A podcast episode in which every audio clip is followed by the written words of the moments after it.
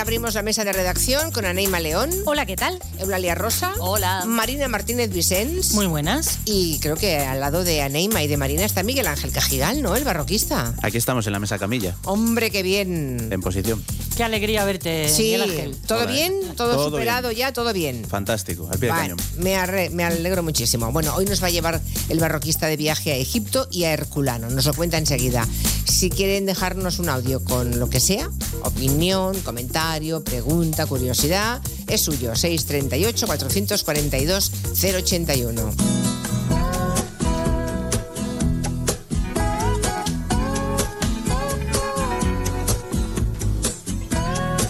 En Onda Cero, Julia en la Onda, con Julia Otero. Y esta canción, que es por algo. Que viva la telefonía en todas sus variantes. La telefonía en todas sus variantes, las más sofisticadas. Por eso de que hoy, 26 de febrero, se inaugura en Barcelona el Mobile World Congress, la cita más importante de la tecnología móvil del mundo. Bendita radiación de las antenas.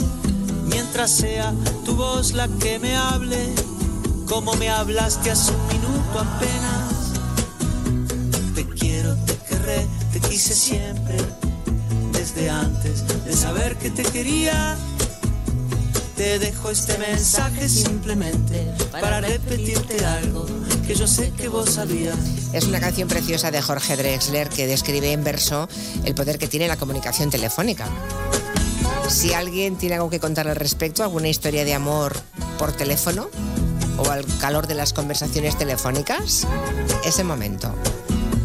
Perdonen que insista en Yo tengo una historia de amor con este disco. Es maravilloso. Es Sí. maravillosísimo. Es una joya. Ahora, después de estos versos siempre vamos a Publi, entonces se me hace raro. Sí, es que se ha convertido en un indicativo de gelo, claro. Yo me estaba acordando de Luz Casal y aquella misión que se puso en la pandemia de llamar cada día a un- una lista de personas que necesitaban compañía y se sentaba y charlaba con ellos Y de por ahí teléfono. salió un disco. Sí, Sacó una desde canción. el sí, sí. cantar de los cantares. Te quiero, te querré, te quise siempre, desde antes de saber que te quería. Te dejo este mensaje simplemente para repetirte algo. Es un disco que está hecho solo con guitarras y con instrumentos de cuerda. No hay percusión, no hay nada más. Es increíble. La percusión de la canción está hecha con una guitarra también. Yo lo he visto en concierto a Drexler apenas con guitarra y mm, poquísimo más y es una maravilla. versos galantes, mil confesiones delirantes. Pasan milenios,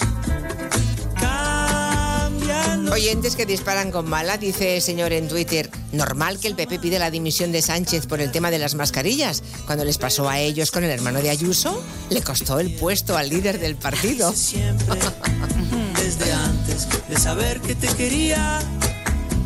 Te dejo este mensaje simplemente para repetirte algo que yo sé que vos sabías.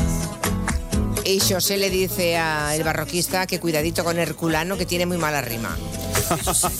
Qué No hay rima barbaridad. mala. No hay rima mala. Ya- ya la Bueno, rima. padres y madres, todos tenemos infinidad de manualidades de nuestros hijos, que si collarcitos de macarrones, que si corbatas de papel maché, que si jarrones con mejillones, que si pulseras de plástico, todo es una maravilla. El último grito es sacarlas a la calle incorporándolas a nuestros estilismos. Eso es. El outfit. El- en los Goya del año pasado dijo Penélope Cruz que le había maquillado su hija Luna. Me imagino que parcialmente, que luego alguien la retocaría. Y Angelina Jolie llevó un vestido de novia pintado por sus hijos. Y ahora, este sábado, en la gala de los premios de la Unión de Actores en Los Ángeles, hemos visto otro ejemplo. Entre vestidazos, tacones imposibles y joyas que valen millones, la actriz Hannah Waddingham es la actriz de Ted Lasso, de Ted Lasso, de Juego de Tronos, o para los que no hayan visto eh, estas dos series, la rubia alta y guapa que presentó el último festival de Eurovisión. Ah, sí, sí, sí, sí, sí, sí. Bueno, pues esta señora llevaba un vestido rojo con raja infinita en la pierna izquierda, iba ideal. Y un bolso monísimo de mano, estos de sobre que se llaman. Un clutch. ¿Un cómo? Un clutch. Clutch, sí. Vale, pues eso hecho por su hija de nueve años que había querido contribuir al estilismo. Look at the rainbow detail. Look, it's a one love evening bag. Dice, mira el detalle del arco iris, es un bolso One Love. Le preguntan, ¿ella sabía que- qué vestido ibas a llevar para conjuntarlo? Dice, no, así que puso todos los colores y lo llamó bolso que va con todo y con nada. Era de cartón, ¿no? De cartón. Y claro, decía la madre, es un poco inestable como yo, pero caben más cosas en este bolso que, que en uno comprado por ahí.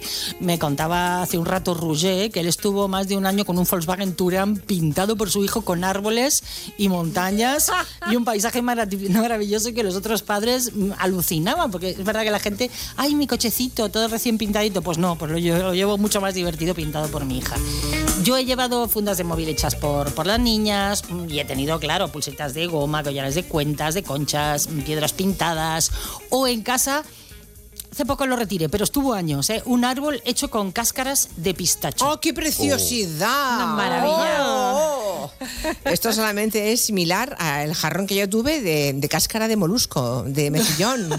También era precioso. ¿Eso no color- huele? No, hombre, no, una vez lavado con lejía no huele a nada y todo pintadito, quedábamos un jarrón monísimo. No, pero hay cosas chulas eh, realmente. El bolso de esta mujer a mí me parece... Era una maravilla y estaba todo pegadito con celo. Yo llevaba unas pulseras maravillosas también y tengo el bolso lleno de amuletos que pesan Bueno, no más os que pongáis, cualquier no otra os cosa. pongáis estupendas con el bolso monísimo. el bolso es un trozo de cartón. Pero Ese. muy gracioso. Anda, hombre, Y- anda, hombre. Está hecho con amor y es Vale. seco, pero... Y es chulo, está. A mí me chulo. encanta. Está hecho con amor y te lo ha hecho tu hija y como si fuera un Dior, pero ya está. Eh, pero sí. oh, la mirada ajena lo ve y dice, vaya, mi, ¿Qué vaya va? bolso va a llevar esta. Es riquísimo, hombre. bueno, que nos, todos somos culpables de lo mismo. Lo que nos hacen nuestros hijos nos parece todo maravilloso. Pero esta niña no es mía, es de esa Así señora que- tan guapa y a mí yo lo veo Pero te recuerda a ti, claro. Claro, a ti y a todas y todos. Por eso les pregunto ya a los oyentes si han sido objeto de las manualidades de sus hijos y si han adoptado como objetos útiles para cualquier cosa en la casa, de decoración, eh, para ponerse encima, mm, adornos para el hogar, cualquier marav- maravilla de esas tan, mo- tan bonitas, monitas hechas por los críos, ¿vale? Nos lo pueden contar, 638 442 081. Ay, barroquista, una vez me hicieron unas meninas de barro. Hoy. Eso fue feo. Bueno, yo le hice a mi madre a las figuritas del mago de Oz, Dorothy y los tres, el león, el hombre de hojalata y el espantapájaros, con pasta de papel. ¡Ostras! Lo que son las madres. ¿eh? Estuvo en la entrada de casa años. Aquello era.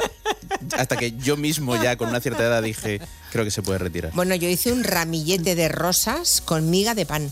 O Se lo hice a mi mamá. Bonito. Y entonces lo tuvo en un jarroncito hasta que yo misma, ya adulta, un día decidí que desapareciera Claro, para siempre. que ya, que ya. Pero ahí estaba, si no me, me seguiría persiguiendo. Esa es una buena consideración. ¿Cuándo No. se retira? ¿Cuando los lo dice el, depósitos. el propio artista? Yo Claro, creo que sí, yo ¿no? creo que hay que dejarlo en manos del artista. ¿eh? Entonces ya cuando él lo vea que ya no puede ser, ¿no habéis hecho nunca flores con miga de pan? No, no, no. Ah, tú coges miga de pan muy tierna. No con voluntad artística. No, Lo no, no. hecho sin Ya. por Sí, en la. Bueno, hay gente, hay gente, exacto, que en la sobremesa empieza a hacer bolitas con la miga del pan.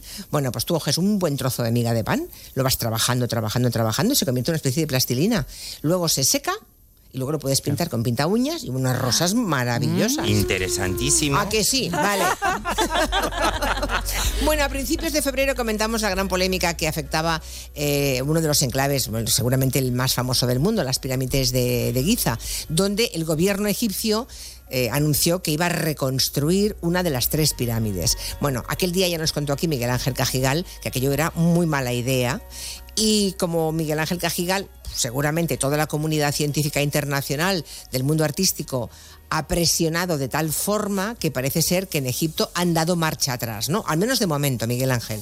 Efectivamente, lo contamos hace tres semanas, de hecho fue mi última sección antes de estas pequeñas vacaciones y mira, mm, eh, acabamos Ya y está. empezamos otra vez con lo mismo. Eh, la verdad es que, no sé, es de estas ideas de bombero que se suelen decir, que nadie sabe de dónde salen y la comunidad científica se echó las manos a la cabeza. Por recordarlo, lo que proponía Egipto era reconstruir parcialmente la pirámide de Menkaura, lo que siempre hemos llamado la pirámide de Micerino en español, que es la más pequeña de las pirámides de la necrópolis de la meseta de Giza y que es patrimonio mundial desde 1979. Una cosa que es importante, que a mucha gente yo creo que le cuesta entenderla, es que cuando un pueblo quiere que sus monumentos y bienes entren en la lista de patrimonio mundial de la UNESCO, tiene que comprometerse, entre otras cosas, a cumplir los estándares internacionales de conservación. Y los estándares internacionales de conservación te dicen que no puedes falsificar un monumento, es decir, que no puedes hacer que te declaren los dólmenes de Antequera patrimonio mundial y luego cuando son patrimonio mundial los reconstruyes para Con que miga de Comida pan. de pan. sí. miga de pan y de colores, exacto. Entonces, claro, lo que pretendían hacer en Egipto era un poco esto, tenían mucho dinerito, seguro que era un trabajo estupendo en el que sí- en el que iba a trabajar un montón de gente, eso no cabe duda, Sí. pero vamos, mm, en cuanto se anunció, pues la comunidad científica internacional, que para eso está y para eso las pirámides son patrimonio mundial, puso el grito en el cielo, explicó que uno de los valores fundamentales, como estaba diciendo, es no falsificar ni adulterar los monumentos y a partir de ahí pues parece que han dado marcha atrás. Oye, lo de Notre Dame, ¿qué? Claro, es que ese es el problema. Claro, el problema es, va, mm, a ver si al final vamos a pedirle a los egipcios desde nuestra superioridad occidental lo que no cumplimos en nuestra propia casa, porque también de- debió haber mucha presión internacional para que Notre Dame no hiciera lo que están haciendo. La hubo, pero ahí tenían una excusa, que fue la destrucción violenta, en este caso Ya. dramática por el fuego. Ya. La UNESCO ha hecho demasiado la vista gorda recientemente en casos en los que por guerras o por destrucciones accidentales, bueno, venga, reconstrúyelo como estaba, aunque en realidad eso no cumple los criterios. No, claro. Incluso estos días he tenido una cierta polémica con la pirámide de Kukulcán de Chichen Itza en redes sociales, que sabéis que está muy reconstruida, evidentemente, es muy, es muy mona, pero está muy reconstruida. Y cuando se hizo eso en México, pues no había otras formas de hacerlo, pero a día de hoy, evidentemente, eso no se haría. Cada vez nos encontramos con más casos en los que probablemente porque quedan bonitas, más instra- instagrameables o por el turismo incluso, se pretende poner como más nuevecitos los monumentos cuando en realidad, pues mira, si tienen 4.000 años, tienen 4.000 años y así es como están. Me quedo con la idea de que el hecho de ser patrimonio mundial de la UNESCO, ¿verdad? También sirve para esto, para proteger a los monumentos o a determinadas zonas de- del afán turístico de sus propietarios. ¿eh? El hecho de que sea patrimonio de la humanidad, pues hace que estén protegidos, porque en este caso Egipto, si ha dado marcha atrás, seguramente es por eso, ¿no? Y Si que- no, que 4, 10 o 40 expertos en arte hubieran llamado, hubi- hubieran clamado al cielo, seguramente no hubiera producido nada. Y que nos olvidamos de que muchísimos de los monumentos más importantes del mundo son privados o Ya. de gestión privada. Ajá, el sí. caso de la gestión privada de la iglesia en el caso de las catedrales, es pública en Francia, pero es privada en otros países. O, por ejemplo, antes hablaba de Chichen Itza, que fue privado hasta hace muy poquitos años. En realidad, en el siglo XXI lo compró México. Bueno, seguimos. Hemos sufrido durante décadas que los niños quisieran llevar el pelo como sus deportistas favoritos, básicamente el fútbol, ¿no? Eh, bueno, eh, la fuerza de- del fútbol ha hecho que los peluqueros se hayan hecho de oro. Digo, así un poco exageradamente, ¿no? Porque antes los chicos no iban tanto a la peluquería como ahora a hacerse cortes raros. Bueno, ahora la fuerza que está tomando el fútbol femenino también se está notando en eso. Son las niñas las que quieren peinarse como las jugadoras. Sí. Pero ¿cómo van peinadas las jugadoras? No Bueno, tengo, no lo tengo conciencia de que lleven peinados especiales. Se hacen trenzas y cosas. Bueno, ya de toda la lo vida, que pasa es que lo que tenemos en la cabeza es eh, el clásico, los niños que llegan a la peluquería y decían, mira, me lo pones como Cristiano Ronaldo o como Neymar, ¿no? ¿Os acordáis de aquel corte de Ronaldo Nazario que iba con toda la cabeza rapada, salvo el flequillo delante? Mira, el barroquista lo está señalando. Horrible. Sí, sí. Sí, O sí, esos lo dibujitos hechos con rayas rapadas. Yo quiero como Lautaro Martínez. Podrías haber hecho un dibujito o algo. ¿Qué onda mi look? Me encanta, boludo, pareces un jugador Él respeta que me van a tener en la cancha. Es corte futbolista. El corte futbolista, este pibe lo quería como Lautaro, ¿no? Porque siempre eran los referentes ellos, ellos marcaban tendencia. A las niñas les quedaba fijarse en cantantes, en actrices, pero ahora quieren las trenzas de Atenea. Cuando acaban los partidos se acerca, es una futbolista muy cariñosa, una persona muy cariñosa, se acerca a los fans a sacarse fotos y tal. Y me decía eso, y dice, es que lo que más me llama la atención es que hay muchísimas madres con sus niñas que se acercan y me empiezan a preguntar que cómo me hago las trenzas, que las niñas, que sus hijas las tienen locas, que se quieren hacer las trenzas de Atenea. Se lo contaba Atenea a Sandra Riquelme, que es compañera periodista responsable de fútbol femenino en relevo, y Atenea les cuenta con toda la paciencia cómo se las hace, que se recoge el pelo en una coleta y de esa coleta ya saca varias trenzas. Le llevan como 25 minutos, ya sea en el baño del vestuario o en el hotel, que ella se toma su tiempo, se las hace, que también algunas compañeras suyas tiran de ella como peluquera, tanto en la selección como en el Real Madrid, y que se lo copió a una jugadora del filial del Real Madrid, a Olaya. Y todo esto puede parecer una frivolidad así extradeportiva, pero es sintomático de algo mucho más profundo, que es que de verdad las futbolistas, por fin y de una vez por todas, se han convertido en referentes, en ídolos. Con las medias bajas de Mariona, que tú vas por los campos y ves a muchas jugadoras con las medias como se las pone ella y de hecho dicen eso, que es por Mariona, o la cinta roja súper grande del Expur, una jugada del Athletic Club, o el rubio incluso, o el rosa de Alexia Putellas antes del Mundial. Queremos ser como ellas. Bueno, informan eh, de que Ábalos ha dimitido como presidente de la Comisión de Interior del Congreso, pero que mantiene el acta de diputado. A esta hora es una noticia de, de Voz Populi que mm, confirmamos. O sea, que dimitiría porque tiene, él presidía la Comisión de Interior de, de Congreso de los Diputados, mm, dejaría esa presidencia de la Comisión de Interior, pero mantiene el acta de diputado, de modo que si esto se confirmase, aunque faltan 24 horas, ¿eh? bueno, faltan 20 horas, digamos, Claro, ¿eh? eso del por tiempo ahora, del que le dio, sí. Eh, eso quiere decir que pasaría al grupo mixto pero de momento es lo que tenemos. Bueno, está bien porque vamos teniendo, vamos añadiendo noticias ¿no? a nuestro tiempo de gabinete. A ver de aquí a las seis si ocurre alguna cosa más. Bueno, a todo esto cuéntenos cómo, cómo se pusieron el pelo, imitando a quién. Que yo haga esta pregunta es un poco. Es como mencionar la soga en casa del ahorcado, Ajá. pero en fin. El flequillo de una famosa presentadora. Yo fin. llevé ese, a mí me lo hicieron. Se raparon ustedes. oh, por Dios, El sí, flequillo, Anne. hombre, claro. Oye. Flequillo de Julia Otero, nueve años tenía. Bueno, sí, igual alguien se puso el, el bicolor de Mónica Naranjo, no sé. sí. Yo me puse como Madonna el- en su día. O el pelo azul como Lucía Bosé. ¿no? Yo, yo me rapé como Demi Moore. Y ¿Ah, sí? descubrí algo, sí. ¿Qué que- descubriste? Descubrí que no todo el mundo tiene la cabeza bonita. Pero Bueno, eso ya es demasiado tarde cuando lo has hecho. seguro que tú sí.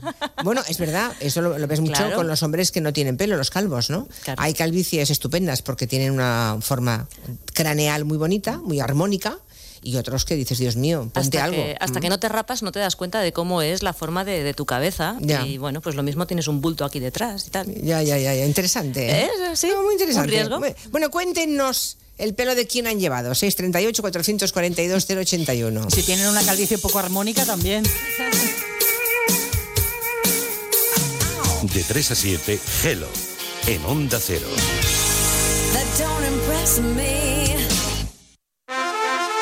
Madre mía, qué golpe. Parece que tu coche se ha peleado con una columna. Con el seguro de coche de línea directa no solo te ahorras una pasta, sino que además puedes escoger el taller que quieras aquí o en Chipiona. Y si eliges taller colaborador, también tienes coche de sustitución garantizado y servicio de recogida y entrega. Cámbiate ahora y te bajamos el precio de tu seguro de coche, sí o sí. Ven directo a lineadirecta.com o llama al 917-700-700. El valor de ser directo. Consulta condiciones. El mejor estreno de ficción en dos años. Es hora de que esta empresa funcione como una empresa familiar. Yo no me he partido el lomo por esta empresa para que ahora venga mi hermano a vivir del cuento. Líder y lo más visto de la noche del domingo. Si algo le pasa a padre, sería lo que siempre has querido ser, ¿no? Sueños de libertad. De lunes a viernes a las 4 menos cuarto de la tarde en Antena 3. Y después capítulos finales de Amares para siempre.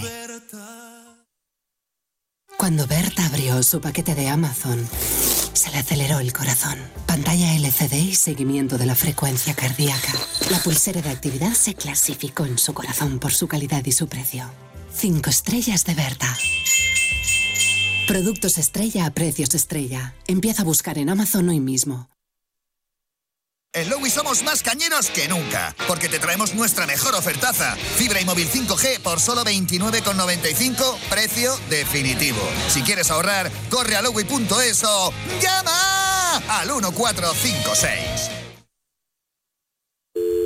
Securitas Direct, ¿en qué puedo ayudarle? Buenas, llamaba porque quiero instalarme una alarma. ¿Ha sufrido algún robo? No, pero lo han intentado mientras estábamos en casa de mi madre celebrando su cumpleaños y ya no me quedo tranquila. Pues no se preocupe. Si usted quiere, esta misma tarde le instalamos su alarma. Protege tu hogar frente a robos y ocupaciones con la alarma de Securitas Direct. Llama ahora al 900-272-272. 29. Tus nuevas gafas graduadas de Sol Optical. Estrena gafas por solo 29 euros. Infórmate en soloptical.com. Te vamos a dar los dos mejores consejos para estar siempre en forma. Uno y dos, uno y dos, uno y dos. Apúntate al mejor gimnasio del mundo. Caminar por tu ciudad con Callahan Adaptation. El primer zapato que se adapta al pie y a tu forma de caminar. Fabricados en España por expertos artesanos y a la venta en las mejores zapaterías y en callahan.es. Callahan Adaptation. Se adapta al pie. Se adapta a ti. ¿Cansado? Revital. Tomando Revital por las mañanas recuperas tu energía, porque Revital contiene ginseng para cargarte las pilas y vitamina C para reducir el cansancio. Revital, de Pharma OTC. Bienvenidos a una nueva temporada de Fórmula 1 en Dazón. Fernando está listo, Carlos preparado y nosotros dispuestos a vivir con pasión cada gran premio, porque la Fórmula 1 nos corre por las venas. Vívela solo en Dazón desde 19,99 euros al mes. Onda Cero.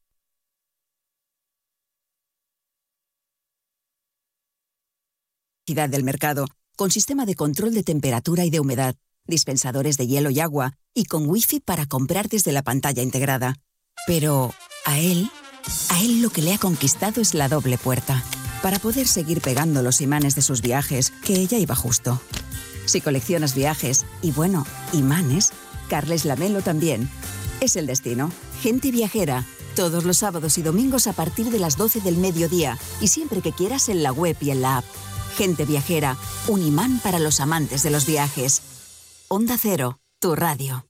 ¿Sabes qué alimentos que comemos habitualmente son tóxicos para nuestras mascotas? ¿Por qué los perros comen césped? ¿Cuánto duermen los gatos? ¿Qué tienes que hacer si quieres viajar con tu mascota a otro país? Todas las respuestas en Como el perro y el gato con Carlos Rodríguez. Sábados a las 3, domingos a las 2 y media de la tarde y siempre que quieras en la app y en la web de Onda Cero. Patrocinado por Menforsan, los especialistas en cuidados, higiene y cosmética natural para las mascotas. Te mereces esta radio. Onda Cero, tu radio. Tenéis ese viaje programado desde hace seis meses. Al fin habéis sacado un tiempo para los dos. Desde el avión las vistas son increíbles. Pero tú no tienes ojos para eso, solo para él. Dormido en tu hombro todo el viaje. Muy romántico. Si fuese tu pareja y no un desconocido quien te ronca al oído. En Onda Cero somos cercanos, pero no tanto. Somos más de informar con cercanía, con pluralidad, con una inmensa variedad de contenidos, de enfoques, de voces. Somos Onda Cero, tu radio. Es la una de la mañana.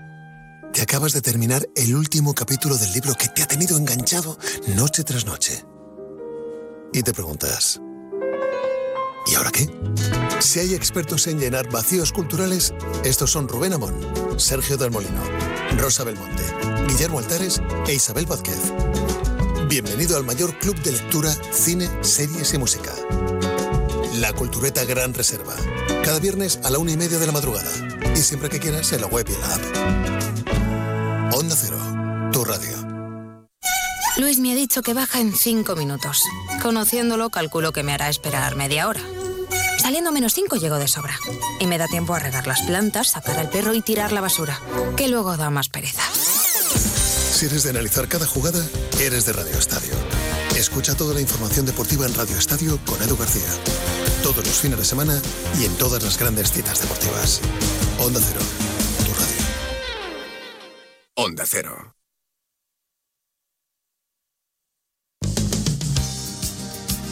En Onda Cero, Julia en la Onda, con Julia Otero. Julia, no se te olvide que para mezclar el pan, la miga de pan, después también tienes que echarle una gotita de vinagre para que eso se ponga duro y después ya puedes pintarlo tranquilamente con... Yo de pequeñejo hacía muchos cuadros de, de migas de pan. Pues yo no tengo hijos y no me traen cosas, pero tengo una madre con Alzheimer que baja a un centro de día y siempre me trae en San Valentín un corazoncito, en carnavales una máscara y ahí lo tengo en el salón. Equipo, qué emoción escuchar telefonía. Durante los meses duros del confinamiento, un vecino de mi calle sacaba un gran altavoz al balcón y los demás le hacíamos peticiones musicales. Y yo pedí esta canción de Jorge Drexler porque la escuchaba en vuestros indicativos. Y la verdad me ha traído muchos recuerdos de mis hijos y yo en la azotea sin poder salir escuchando a tope esta canción. Qué bonitos mensajes. El de la madre me ha parecido una maravilla. Bueno, muy mm, una enorme ter- una ternura melancólica, ¿no? Podemos decir, ¿no? Que su madre con Alzheimer ahora le lleva eh, a su hijo esos regalos que hace en el centro de día. Un abrazo desde aquí a ese oyente y a todos los demás. Martis cuenta que decidió hacerse un flequillo con las tijeras en el colegio y la peluquera solamente pudo arreglármelo copiando el de una famosa periodista. Es que Bueno, ¿qué le vamos a hacer? Tengo una sobrina de nueve años que ahora mismo va con ese flequillo. ¿Ah, sí? Sí. Bueno. No sabe que existes, ¿eh? Pero se ha metido también Bueno, ese claro. tijeretazo. Es punky, es punky, claro.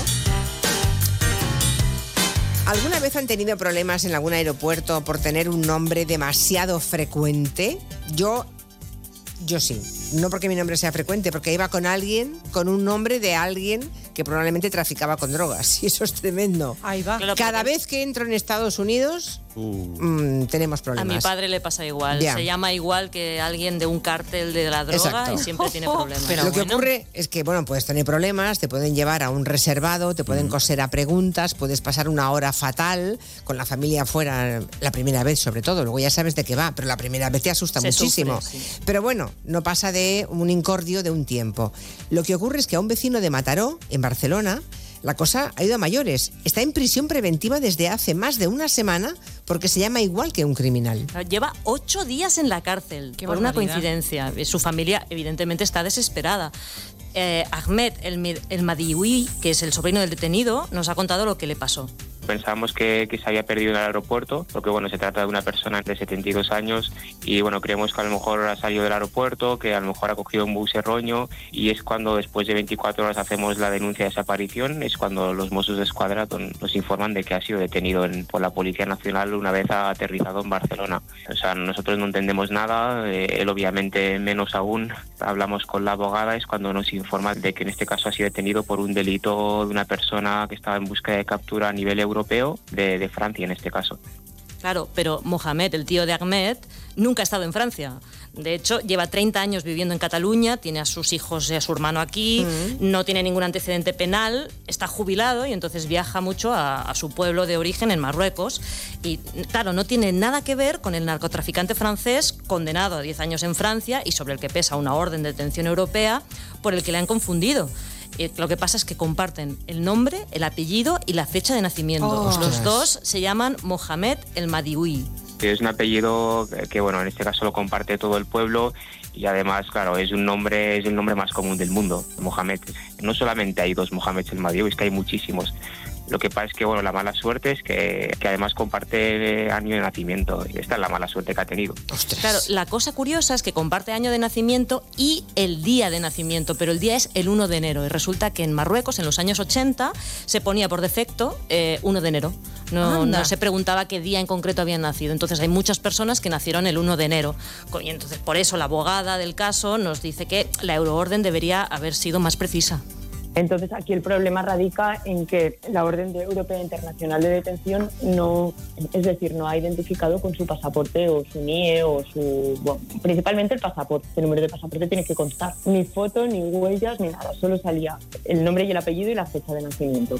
Claro, no coinciden las huellas, ni el DNI, ni nada. Ahora mismo Mohamed sigue en prisión preventiva Pero en, no puede ser, en ¿eh? Sí, sí, sí, lleva, lleva... Es que no puede ser. Lleva más de una semana esperando a que Francia facilite más información que permita mm, demostrar que él no es la persona a la que están buscando. Claro, su familia ha podido hablar con él este fin de semana, está bien de salud. Recordemos que es una señora, es un señor que tiene 72 años, o sea, tiene ya algunos problemas de salud, pero bueno, parece que está todo bien, que está un poco más tranquilo, pero no saben cuándo podrá salir.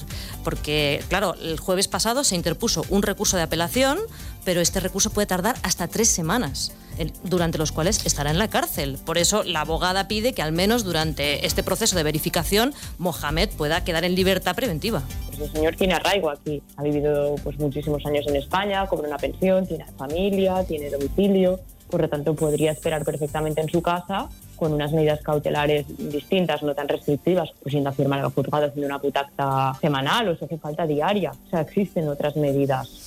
Pues tiene toda la razón la abogada. Claro. Es que no puede, bueno, es que tendrán que resarcirle de esto, ¿eh? La abogada imagino que va a hacer una denuncia, claro. La familia está están Porque eso tienen que pagarlo después. El Estado habrá, tendrá que pagar a este hombre ocho, los ocho días que se ha pasado. Bueno, ocho días hasta hoy. hasta Veremos hoy, cuántos hasta que más, ¿no? Francia responda. Ya, ya, ya, ya.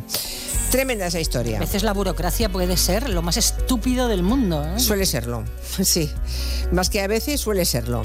Bueno, buena noticia. En el seguimiento de temas que hemos tratado aquí con el barroquista, eh, la de hoy también es buena. ¿Se acuerdan de aquel reto que se llamó el Vesuvius Challenge, o sea, un desafío que ofrecía un millón de dólares a la persona capaz de generar una tecnología capaz de leer un papiro de hace casi 2000 años. Ah, claro, sí. un papiro enrollado, sepultado en Herculano por la erupción del Vesubio, que nada más tocar se deshacía, se deshacía por completo, ¿no, Miguel Ángel? Sí, pues lo han conseguido. Lo ha conseguido. Yeah. Alguien se lleva un millón de dólares. Se ha repartido el premio porque ya hubo un anticipo hace unas semanas, salió, en- anticipó, adelantó bastante la tecnología y le dieron 200.000 y ahora a las personas que han conseguido lo que faltaba le han dado otros 700.000. Y literalmente, bueno, hacemos el recordatorio y dijimos, esto va a ser la noticia del año y casi de la década. En arqueología romana, pues ha sucedido, después de 2000 años. Esos papiros que aparecieron entre 1752 y 1754 en la villa de los papiros de Herculano, que por eso se llama así esa villa, pues el problema que tienen es que son probablemente la mejor biblioteca que conservamos de la antigüedad clásica, pero no se puede leer. Mm, Se han intentado muchas veces desenrollar, están carbonizados, de hecho parecen como un cigarro puro quemado, pero cuando los desenrollas, te los cargas Se desintegran. se desintegran. Es verdad que desenro- desenrollándolos se ha conseguido leer algunos, parcialmente, pero eh, lo que se ha intentado ahora es precisamente utilizando un tag de altísima resolución, eh, generar la imagen de todo lo que hay dentro sin desenrollarlo. Y ya tenemos la imagen.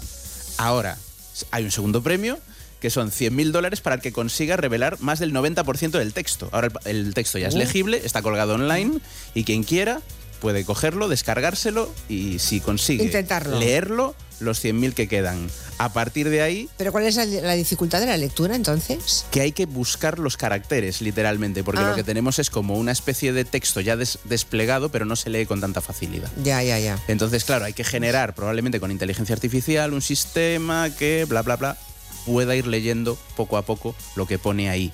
Eh, sobre todo esta historia a mí me gusta por una cosa, soy muy obsesivo y maniático con esto, pero tenemos una obsesión de creer que la arqueología va de excavarlo y conocerlo todo ya, y no es cierto. Pompeya y Herculano están desapareciendo precisamente porque se excavaron en el siglo XVIII y no se excavaron como se excavarían hoy. De hecho, Pompeya y Herculano ya no se excavan. Lo que queda por excavar ni siquiera se prospecta en esas zonas normalmente porque saben que dentro de 50 o 100 o 200 años habrá tecnologías que permitirán sacar 10 o 20 veces más datos de lo que hay allí. Esa me parece la moraleja más interesante de, de muchas, ¿eh? De todo lo que he escuchado, me parece lo más inteligente, Miguel Ángel. Pensar que mm, cuanto más tiempo pase antes de que hallemos cosas de nuestro pasado remoto, ¿no? Cuanto más tiempo pase, mm, más tecnológicamente seremos competentes para interpretarlo, para leerlo. Claro, es como los papiros. Si esos papiros se hubieran descubierto y los hubieran tocado todos, todos estarían destruidos. Y sin embargo, si se descubriesen hoy, los tendríamos todos intactos. Exacto. ¿Cuántos cuántos se llegaron a malograr? Un montón, Pues ¿no? Como 400, 500, una Claro. barbaridad. Claro, quizá, Intentaron desenrollarlo sabiendo que era papel, o sea que se, se deshacía todo como papel. quizá allí en esa biblioteca hay alguna obra de Aristóteles, por ejemplo, que no, Sí. que no hemos conocido aún. Es lo que estamos pidiendo, con un poco de suerte. es, que- que es que ta- somos muchos frikis, pero es un poco a ver si hay suerte, a ver qué puede haber ahí. No sabemos lo que hay. ¿eh? A lo mejor luego nos encontramos, qué sé yo, el libro de recetas de cocina del dueño de la casa. Pues bienvenido Pero sea. estará muy bien claro, también, Claro, ¿no? también Ana Vega le encantará descubrirlo. Bueno, ese día contaste que se había eh, leído la palabra púrpura, ¿no? Sí. ¿Hay alguna más que se Efectivamente, conozca? No, ¿no? de momento no. De Están un poco tirando del hilo a partir de recomponer esos, esos grafismos, pero bueno, va por buen camino. Eh, parece que el secretario general de Junts eh, para Cataluña, que se llama Jordi Turull, le conocen ustedes perfectamente, es- fue uno de los líderes del procés, pasó por la cárcel, ha ingresado en el hospital de Belviche en Barcelona. Eh, por lo visto ha sufrido una insuficiencia cardíaca, suponemos que algo parecido a un infarto parto eh, tiene 57 años y bueno, pues eh, se supone que a esta hora le están practicando un cateterismo, seguramente le están colocando un, un stent, ¿no? que es lo que suele ocurrir cuando las personas han tenido una angina de pecho o un infarto de, de miocardio. Así que desde aquí nuestros mejores deseos para el señor Turull. Respecto a Ábalos, les decíamos hace un ratito que la noticia es que dimite de su presidencia de la Comisión de Interior, que iba a reunirse precisamente esta semana, pero no de su escaño en el Congreso de los Diputados. Y ya saben ustedes que el escaño pertenece a los diputados y que por tanto es voluntario el hecho de que lo, abandonen, aunque su partido, el PSOE, le ha dado 24 horas a partir de este mediodía para que entregue su acta de diputado. Veremos si hay algún otro movimiento en las próximas horas. De momento sigue como diputado. A ver qué nos cuentan de los pelos los oyentes. Yo he llevado el pelo como numerosos referentes del cine y del deporte, Vin Diesel, Michael Jordan, Dwayne Johnson, La Roca, y creo que por mucho que me ponga voy a seguir con este peinado. Yo tengo 70 años y cuando fue el boom de Cabaret de Liza Minnelli, me corté el pelo como ella. O sea, igual que en la película Cabaret de Liza Minnelli. Because Buenas tardes desde Menorca. Pues en relación a los cortes de pelo, ¿recordáis el dúo musical Enrique y Ana? Claro. Pues No. vale, pues yo me hice Ana. el corte, bueno, me hicieron el corte de Ana, Horror. que parecía que me habían puesto una escupidera encima de la cabeza, me habían cortado el pelo alrededor. Pero bueno, era la moda. Sí, Julia, sí. Yo fui una de las que te copié y puedo buscar fotos y enseñarte. Soy rubia como tú y sí, tenía los pelos de arriba así un poquito de punta y media melenita. Sí, pero estábamos guapísimas, perdona que te diga. Pero que aporten esas fotos, por favor, que circulen. Bueno, tenemos a una parte de la audiencia buscando fotos en algún baúl, en alguna caja de zapatos. ¿Nunca usáis las cajas de zapatos Para las bonitas, fotos. las gruesas para guardar las fotos? Forraditas con papel mono. Sí. Claro, y las de galletas para los hilos. Sí, claro. Y para los ganchillos pequeños y esas cosas. claro, Estaba claro. aquí contándonos el barroquista una curiosidad que yo no sabía sobre el pelo de los ciclistas. Que son ¿Qué el es? gremio deportivo probablemente más coqueto los ciclistas. Si tenéis la suerte de cruzaros con la caravana de la Vuelta a España o del Tour o lo que sea, veréis que antes de las etapas y después están en peluquería y, y atusado de barba. Y muchos ciclistas anuncian champús. Esto Pero es- llevan casco, ¿no? Mm, Sí, llevan casco, pero aunque no se les vea, pues debajo del casco, también supongo que cuando llevas un casco, pues entre 6 y 7 horas al día todos los días, el cuidado capilar también es una cosa Claro. importante. Pero incluso yo los tengo visto sentarse fuera del autobús del equipo y con peluquería y estar repasando antes o después de la etapa. No Pero- tenía ni idea de esto. Yo tampoco. Nunca lo con los peluqueros No. allí a pie de tapa. Primera noticia. Yo una vez me preocupé por saber cómo miccionaban. Complicado. Y te arrepentiste de saberlo, No, ¿no? no, no, no, no, no me arrepentí. No me ¿no? arrepentí, me pareció, me pareció. Yo buscaba una respuesta mm, eh, escabrosa y, y la tuve. No, no, no, la tuve. O sea, no me equivoqué. Yo pensé que paraban y detrás de una piedra, de una ¿Qué roca o algo, Ahí ¿eh? no se para ni Dios. mayores. Vamos, hombre. A ver qué les parece esto. Y de paso también el barroquista a ver qué dice. El Ayuntamiento de Sevilla quiere cobrar entrada a los turistas que quieran visitar la Plaza de España de la ciudad, pero si, si son turistas, o sea, los sevillanos no tendrían que pagar. No. ¿Y, y los de Monforte pagaríamos o no? no. Sí. ¿Ah, sí? Monforte sí. Ah, o sea, fuera de Sevilla. ¿Y cómo Exacto. demuestras que vives en Sevilla? Con el empadronamiento, como Por ejemplo, Con el DNI. O El DNI o el padrón si no has nacido en Sevilla. Si en Ya. tu DNI pone nacido en Sevilla, pa'lante. Bingo. Vale. Con un padrón también, pero Vale. si no, a pagar. Bueno, la idea es cerrar el conjunto monumental que se hizo para la Expo del 29 y eh, mm, cobrar mm, o no cobrar en función del, del nacimiento o el padrón que dice dice Ignacio Guardans, por ejemplo, que es absolutamente ilegal y que va en contra del derecho europeo. ¿no?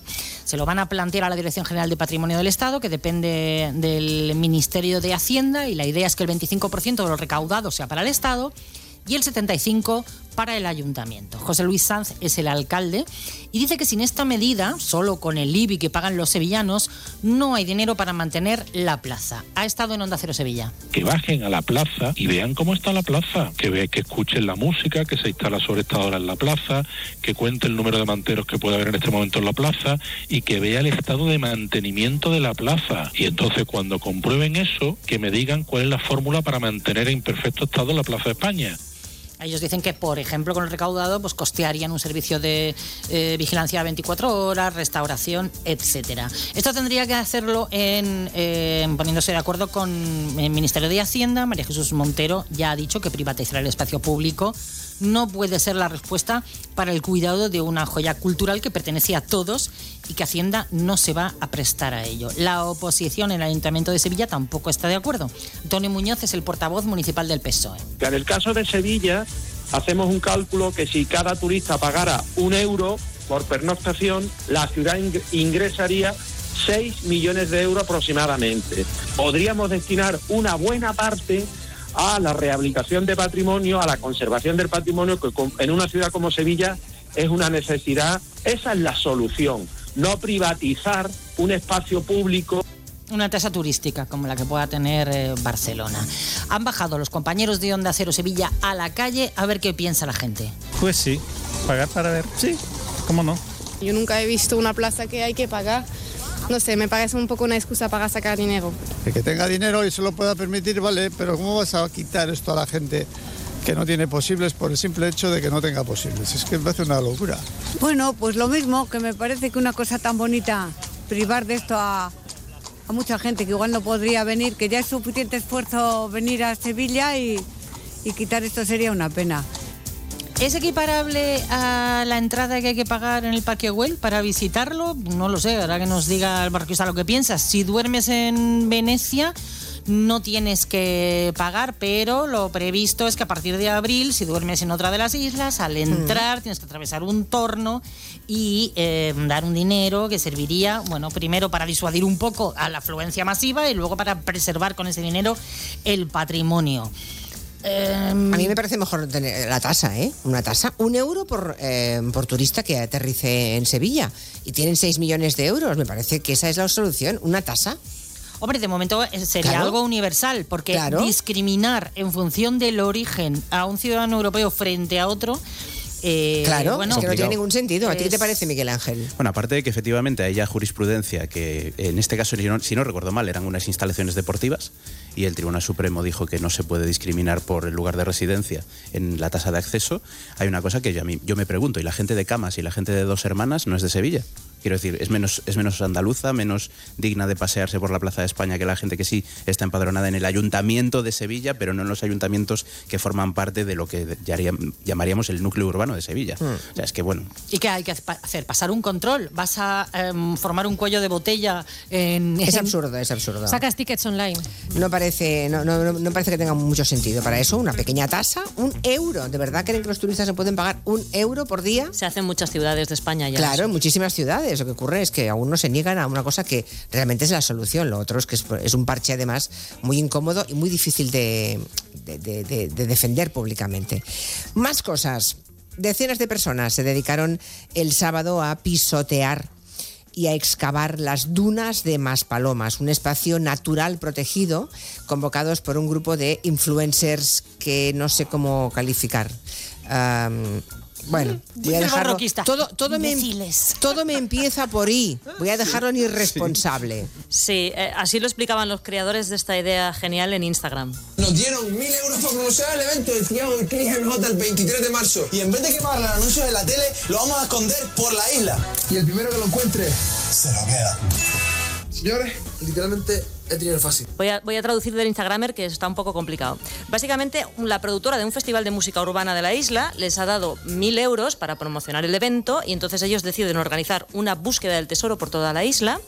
Pero claro, en el último vídeo empezaron a pedir a la gente, a, la que habían azuzado diciendo dinero fácil, dinero fácil, que, que se presentase al lugar con palas azadas y rastrillos. Este sábado 24 de febrero nos vemos en el punto de encuentro que ya deberían saber con las tres pistas. A las 5 de la tarde, ¿no, Hugo? Exacto, a las 5 de la tarde en el punto de encuentro. Ahí daremos la ubicación exacta de dónde está el dinero. Y mejor que traigan palas. Mejor que traigan palas. Se habían escondido el maletín con los mil euros en las dunas de Maspalomas, que es un espacio protegido, con un ecosistema único en Europa, muy frágil, y el panorama pues era este el sábado. Había decenas de personas Excavando, excavando con la pala. Qué barbaridad. Una barbaridad que se está estudiando ya como un delito medioambiental.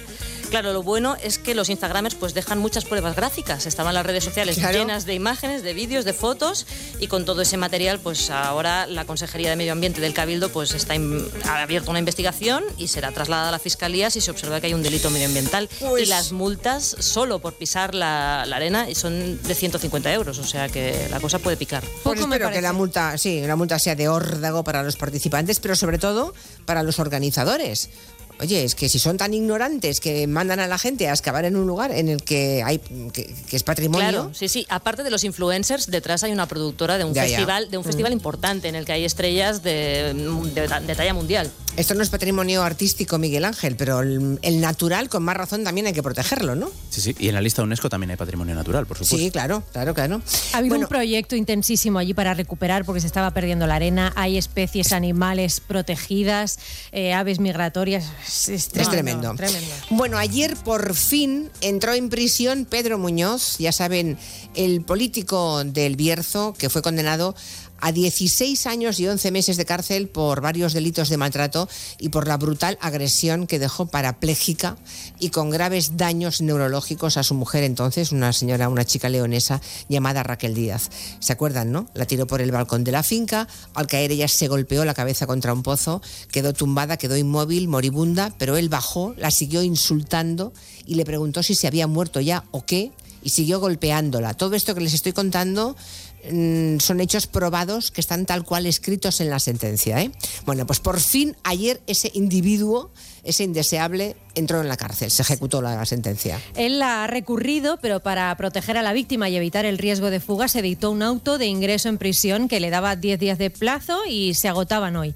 Ayer por la tarde entró en la cárcel de Mansilla de las Mulas, sin cámaras, no hay imágenes, y Raquel Díaz, su víctima, que está viva de milagro, aún no se lo cree. A Raquel se lo comunicamos por teléfono. Llevaba a la mujer esperando tres años, ocho meses y 26 días, 1.369 días de calvario. Se echó a llorar, se emocionó muchísimo. Eh, habíamos estado con ella el sábado y estaba, bueno, pues impaciente, ¿no? Pues porque ella sigue aterrada, ella está conectada al sistema biogen y cada vez que el agresor perdía la cobertura, pues ella temblaba y se ponía muy, muy nerviosa. Entonces está emocionada, pero no se lo acaba de creer. Susana Martínez, la periodista que ha luchado porque su caso se conozca, es la persona más cercana a Raquel ahora mismo, porque recordemos que en Toreno, en el Bierzo, donde el condenado había tenido muchísimo poder, hasta en seis partidos había estado, todo el mundo dio de lado a la víctima hasta el punto de que ella, que era abogada, no encontró colegas en todo León que la quisieran ayudar. Tuvo que buscar un abogado en Galicia.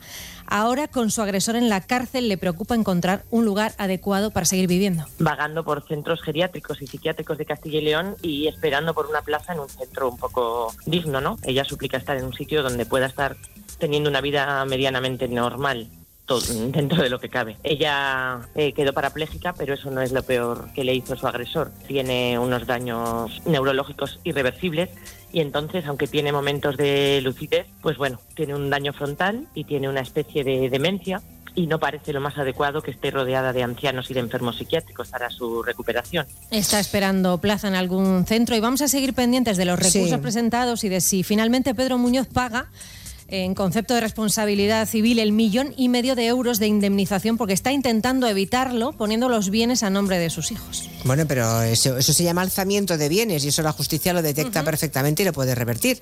En fin, estaremos pendientes de esta historia, sobre todo porque nos parece muy cruel que lleve tres años y medio en ese lugar un geriátrico, es una mujer joven todavía.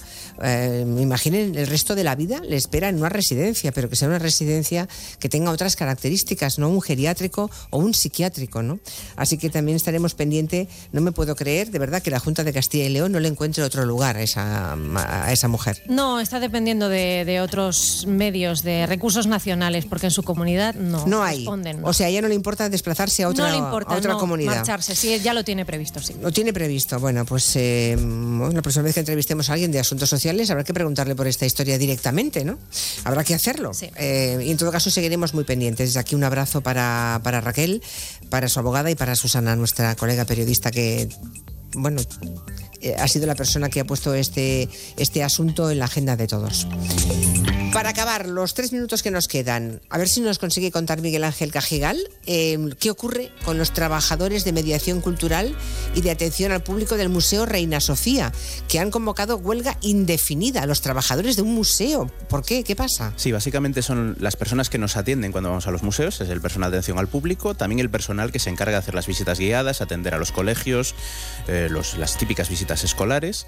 La huelga está convocada a partir del miércoles 28 porque la plantilla de servicio de atención al visitante eh, pues se ha solidarizado y ha secundado a la huelga porque hace unos días el personal del servicio de mediación, que son 19 personas, se quedaron sin trabajo por un error en la licitación.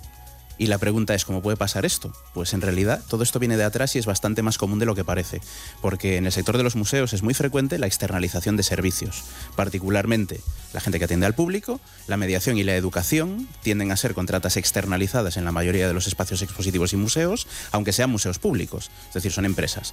Cuando hay algún problema en la tramitación o como en este caso la contrata, hay un error en el proceso administrativo, pues la gente se va a la calle.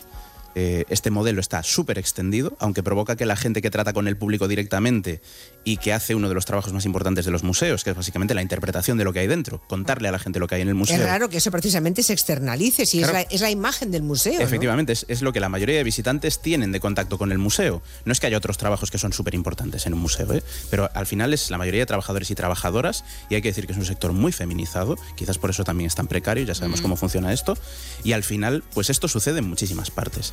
Eh, como lo hace todo el mundo, el modelo pues se extiende, nadie le parece poner freno, eh, esto es una precariedad laboral muy alta y ahora han pagado los platos rotos pues en la plantilla del Reina Sofía porque como la licitación no ha ido bien, ha habido algún problema, pues 19 personas se van a la calle.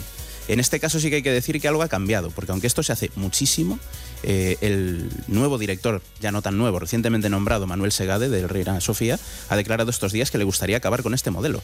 Si realmente lo consigue sería casi inédito. Pues sí. Porque se está extendiendo mucho y se sigue extendiendo. Bueno, Pero ha dicho que- lo que parece obvio, ¿no? Que este personal es personal estructural, básicamente, que es el personal que hace una de las labores fundamentales del museo y que por tanto tiene que ser personal del museo. Es que lo de externalizar ha sido, ha sido un truco, un truco económico y un truco legal usado en todas partes, por todo el mundo, en las empresas públicas y en las privadas, ¿no? Es tremendo. Oye, pues a ver si lo consigue, porque en el Prado debe ser lo mismo también, en todas partes, ¿no? En todos los museos. Si vamos mirando por toda Europa. Prácticamente en toda Europa. Es muy habitual, con la excepción del Reino Unido, que sabemos que son muy de poner a jubilados de voluntarios que no cobran por hacerlo. Mejor aún. Que es fantástico también. Bueno, eso ya es el colmo, sí, sí. Bueno, pues nada, estaremos pendientes a ver si consigue dar- revertir ese modelo el reciente eh, director del Reina Sofía, Manuel Segade se llama, ¿no?